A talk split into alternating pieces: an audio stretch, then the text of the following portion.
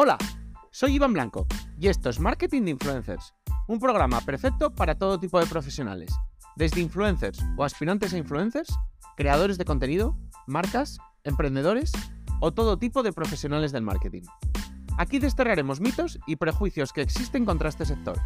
Explicaremos cómo llevar estrategias de marketing de calidad trabajando con ellos, hablaremos de temas de actualidad y por supuesto os ayudaremos a alcanzar el objetivo de ser influencers.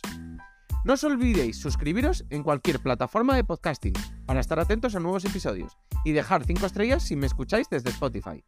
Abrocharos los auriculares, que comenzamos.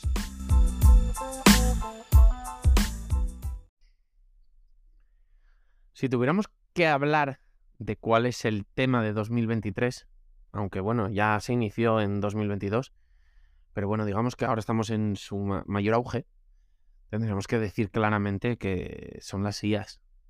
Se habla de ellas en todos los ámbitos, en todos los temas.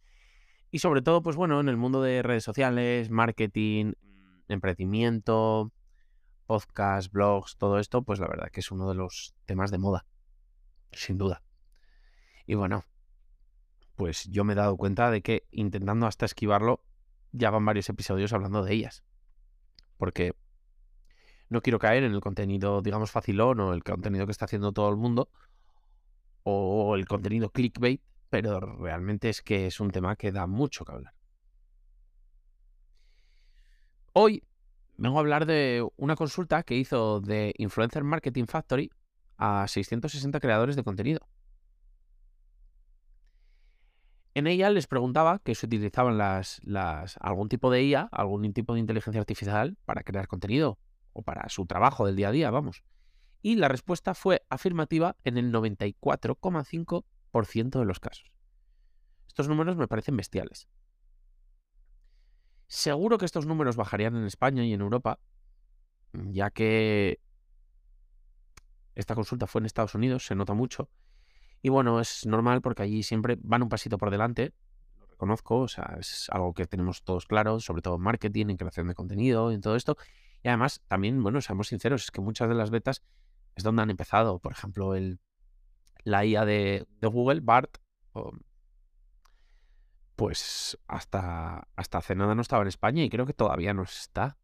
Y, por ejemplo, Bing y su inteligencia artificial en el buscador, creo que más de lo mismo. Y como estas muchas, la mayoría de las betas se inician, digamos, para allí, bueno, salvo que uses una VPN o, o te rayes mucho, digamos, es más difícil de utilizar y sobre todo es más difícil de utilizar cuando nadie las utiliza aquí y no tienes soporte aquí ni, ni, nadie habla de ellas aquí, mientras que allí hablarán de muchas otras que ni siquiera aquí han llegado. Sin embargo, da que pensar, porque no estamos hablando de cifras pequeñas, es que hablamos de una, una cifra de más de 9 de cada 10 personas, es que estamos hablando de casi un 100% de las personas. Y sí, lo hemos hablado en muchos otros programas. Yo creo que lo he hablado en muchísimos otros programas ya. Las IAs pueden ayudar mucho a un creador de contenido. Desde agilizar el trabajo creativo hasta ahorrar tareas tediosas y o repetitivas. Eso está claro y al final pues van a ser abrazadas por la mayoría de creadores. Lo más habitual es el, de los usos que, se, que se hablaba era que usaban ChatGPT que bueno, digamos que era el ChatGPT lo usaban como una pequeña consulta, donde antes quizás usabas más Google, pues ahora se había visto un poco sustituido por ChatGPT o por una combinación de ambos. Esto, bueno, esto lo hemos visto que ya nos está pasando a casi todos, eh, con bastante cuidado porque, bueno, ChatGPT nunca te va a decir que no sabe algo, entonces se lo va a inventar. Entonces tienes que tener bastante cuidado porque, bueno, ya en Google tienes que tener cuidado con qué fuentes leías, pero es que ChatGPT directamente se puede inventar lo que quiera y bueno, te puede dejar en mal lugar si confías en él ciegamente.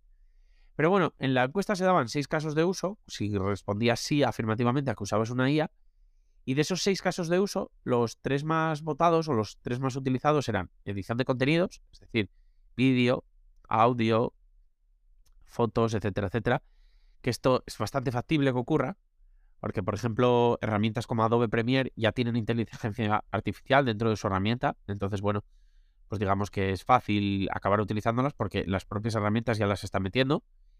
Luego, generación de imágenes y vídeo.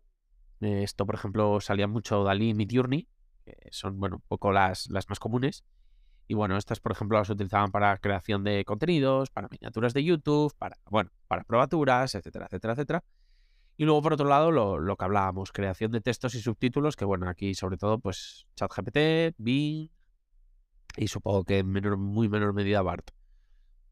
Y bueno, esto da un poco una idea del estado actual de adopción de las IAS en el día a día y de lo fuerte que van a entrar en el resto de países y en el resto de sectores. Y bueno, pues como resumen y para, para que veamos por qué se adoptan tan rápido, pues ya lo habíamos comentado en, en otros episodios, pero vamos a enumerar lo que gracias a ellas puedes tener. Lo primero es ahorrarte tiempo en tareas repetitivas y tediosas. Esto te ayuda a tener tiempo para otro tipo de tareas más creativas, más o para crear más contenido o para mucho de esto. Al final la edición, al final la generación de imágenes, de textos, todo esto llevaba mucho tiempo. Imagínate pasar horas en Canva o editando vídeo o, o editando audio o editando imágenes. Pues si todo esto lo puedes solucionar en un clic, estamos hablando de ahorrar mucho, mucho tiempo.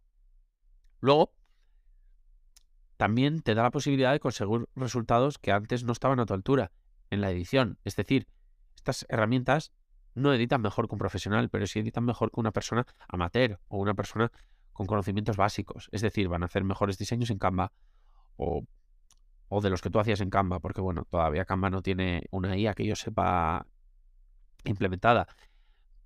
Posiblemente escriban mejor, posiblemente editen mejor vídeo, editen mejores fotos, editen mejor audio. Entonces, bueno, te van a provocar que salvo que seas un profesional, tengas mejores resultados. Por otro lado, a la vez, como te ahorran tiempo, te van a ayudar a que crees más contenido. Entonces vas a poder ser más productivo y producir muchísimo más. Y puedes aumentar la cantidad, perdón, la calidad del contenido que aportes. Es decir, si por ejemplo antes te tenías que leer cinco artículos y ahora pues toda esa información te la puede condensar ChatGPT en cinco líneas, pues esto te ayuda a aumentar la calidad del contenido que aportas. Y esto, pues, volvemos a lo mismo, permite crear más contenido. Y luego, por último, te permite diferenciarte de tu audiencia. Ya que en Estados Unidos, evidentemente, ya no, pero en, España, seguramente, a día de hoy, estoy seguro de que esas cifras bajarían bastante en creadores. Por tanto, un creador que en España esté utilizando las IAS le va a permitir diferenciarse. Va a crear más, va a crear con más calidad, va a conseguir resultados más profesionales y va a tener más tiempo. Y por tanto esto va a ser diferencial para, digamos, ser mejor que su competencia. Así que bueno, ya vemos cómo las IAs están llegando para quedarse. Y bueno, desde el caso de la chica que ha creado una novia virtual basada en ella misma para sus seguidores, pues es que no pararán de salir nuevos casos más y más innovadores y distintos del uso de las IAS. Lo que está claro es que se vienen curvas dentro del sector y dentro de todos los sectores. Las IAS van a revolucionar nuestro, nuestro mundo pues a unos niveles que pocos, pocos inventos o pocos desarrollos realizados por nosotros han hecho en la historia de, la humanidad. Así que bueno, es interesante estar como espectadores ante todo esto y bueno, veremos cómo en lo que nos acontece en este caso, que es el mundo de los influencers, de los creadores de contenido y de las redes sociales, veremos un poco cómo, cómo evolucionan las IAS y, que poco a poco van, generando. Pero como mínimo, repetimos, en Estados Unidos ya están casi instauradas para todos los creadores de contenido. Y esto es una velocidad muy rápida porque estamos hablando de que hace menos de un año las usaban cero. Así que estamos hablando de una velocidad de implementación muy rápida dentro del sector. Así que nada, si las usáis, por supuesto, mandarme las que usáis. Estoy encantado. Ya otras veces hablando me habéis mandado alguna bastante interesante. Tienen todas una curva de aprendizaje y bueno, pues es verdad que todas no las puedo pues, y algunas no me sirven para nada, pero siempre les echo un vistazo. Y bueno, si no las usáis, pues ¿qué estáis esperando? Pero bueno, si tenéis reticencias, me podéis escribir a hola y si se me ocurre alguna que os pueda recomendar y os quite esas reticencias, pues estaré encantado. Y nada, nos vemos en el próximo episodio y adiós.